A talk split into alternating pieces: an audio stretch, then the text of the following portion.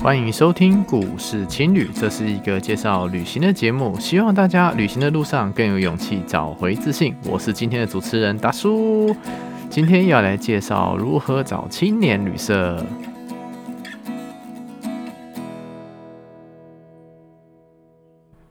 环球旅行一百八十天，我一路上大概也住了三十几间青年旅社。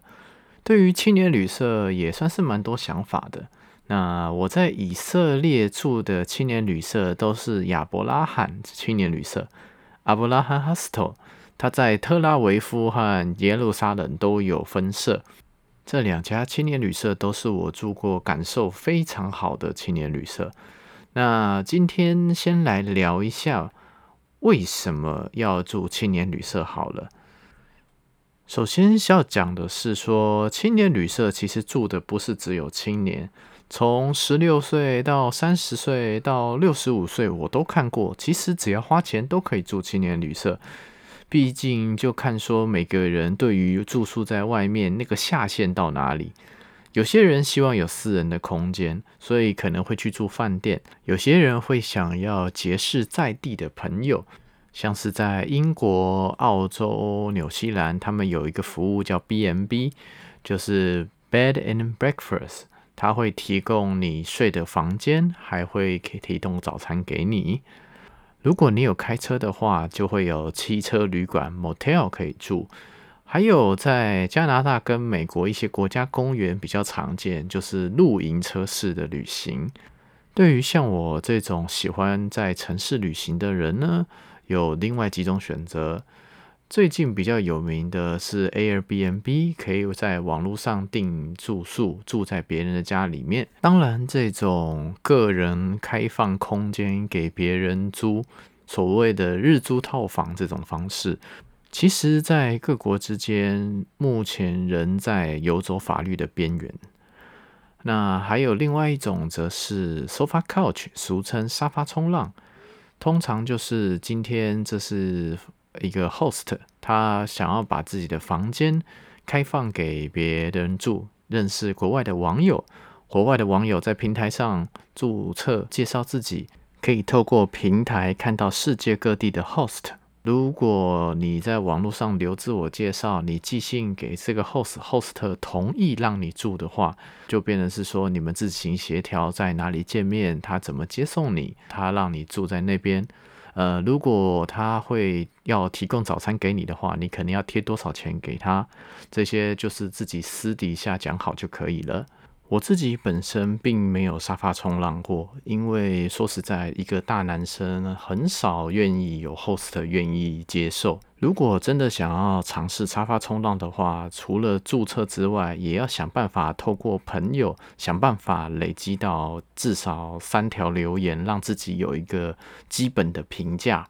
不然的话，别的 host 看到你，其实会不确定说你到底够不够值得信任。如果说今天是 traveler 要去住人家 host 的地方的话，也要注意这个 host 他的评价如何。毕竟说实在，很多的 host 他开放让人家住，其实就是希望女生到他家。女生如果想要去沙发冲浪的话，就要有心理准备。那后来就延伸出另外一个不一样的组织，叫 Safas，中文是国际交换住宿组织。基本上就是你先缴会员费，然后经过一连串的面试啊，还有游戏规则的讲解，就可以透过这一个组织去跟全世界同样是这个会员的 host 跟他们联络，看说能不能住到他们家。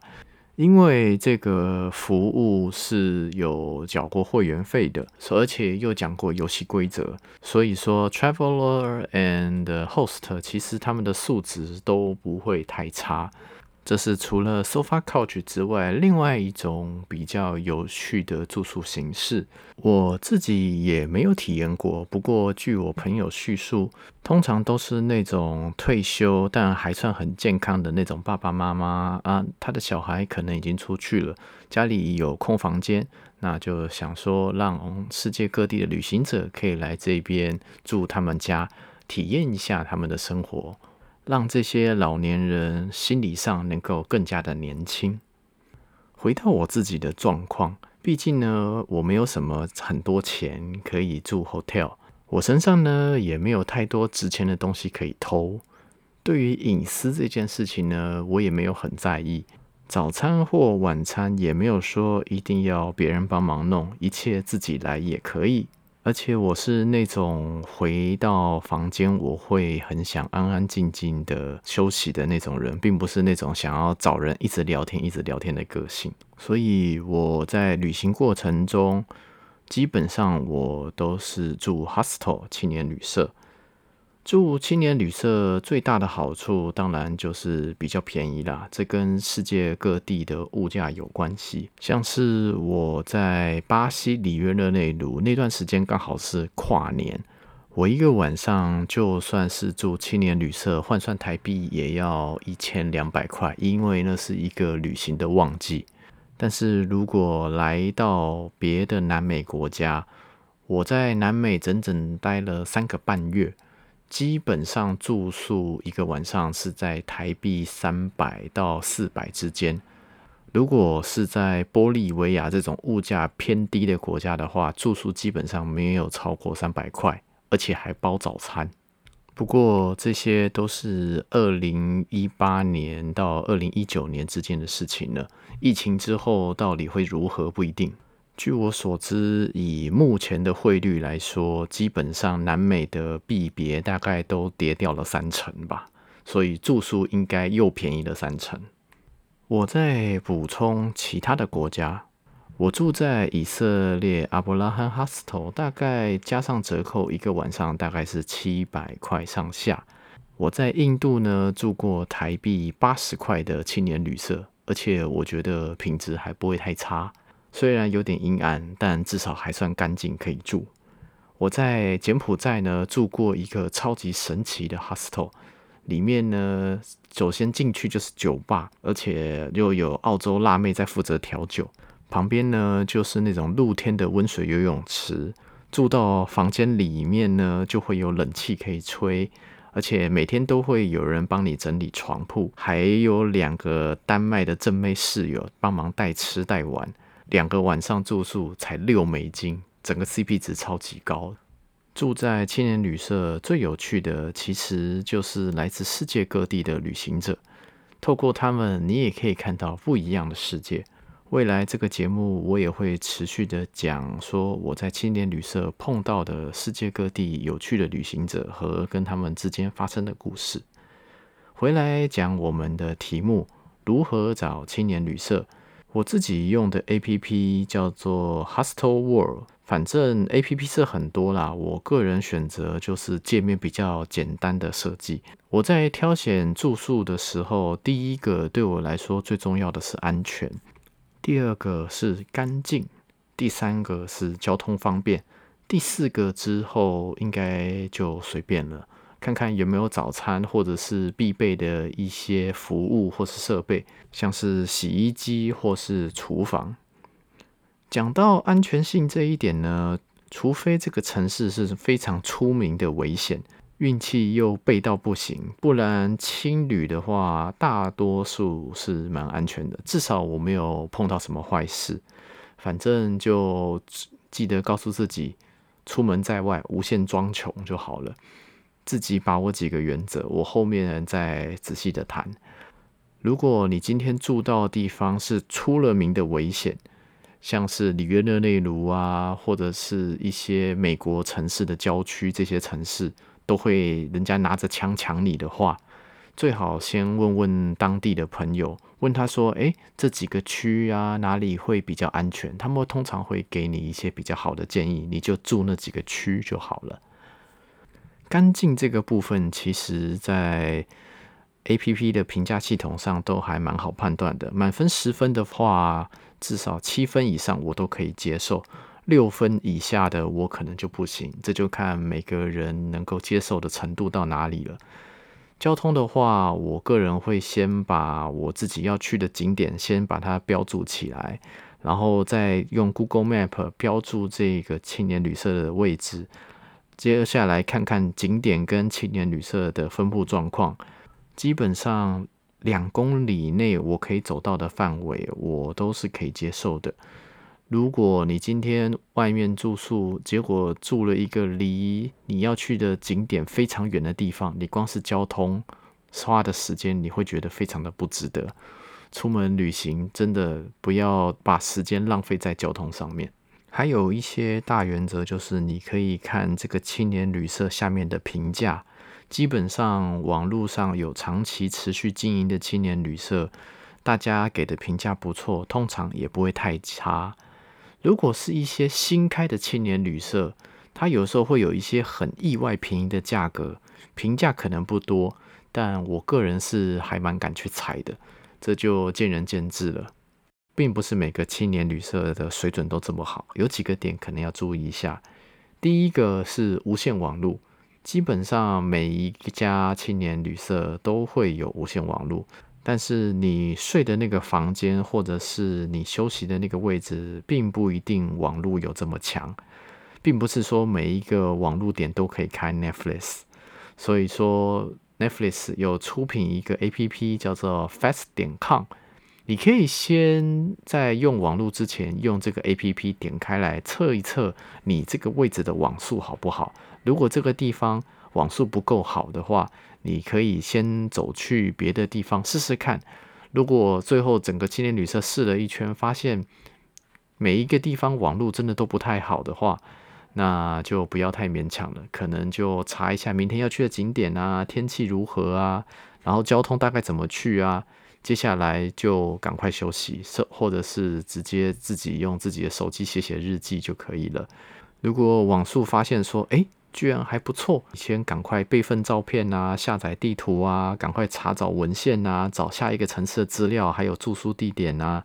如果无聊的话，你还可以先下载 Podcast 或者是 Netflix 的影集。反正就是工欲善其事，必先利其器，在对的地方做对的事情，这很重要，对不对？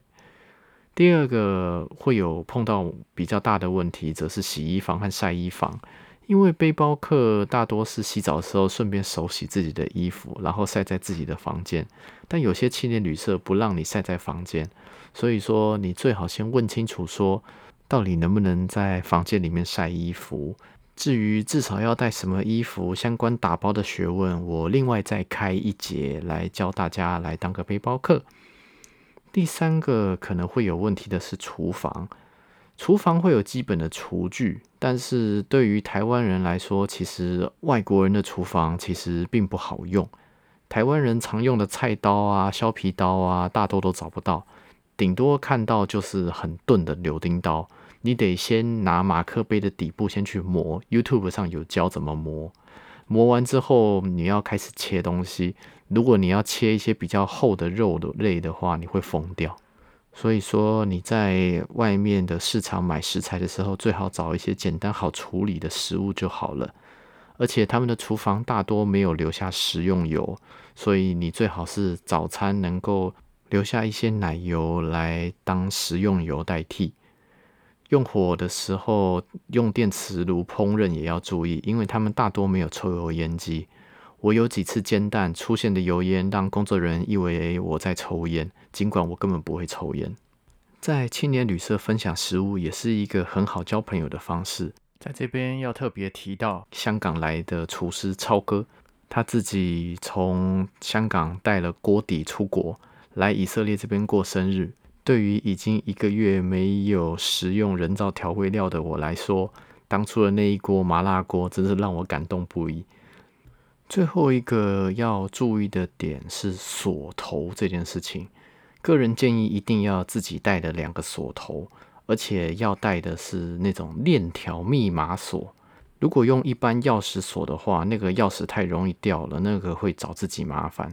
用密码锁会方便比较多，而且呢，因为大部分的锁的孔位的角度非常的奇怪。一般我们那种金属的 U 型密码锁会有扣不起来的问题，所以要找那种链条型的密码锁。这边要特别感谢泽庸，他帮我从中国大陆代购了链条密码锁回台湾。这种特别的东西，我当初跑了台北，很多家锁行都买不到，在这边特别感谢他。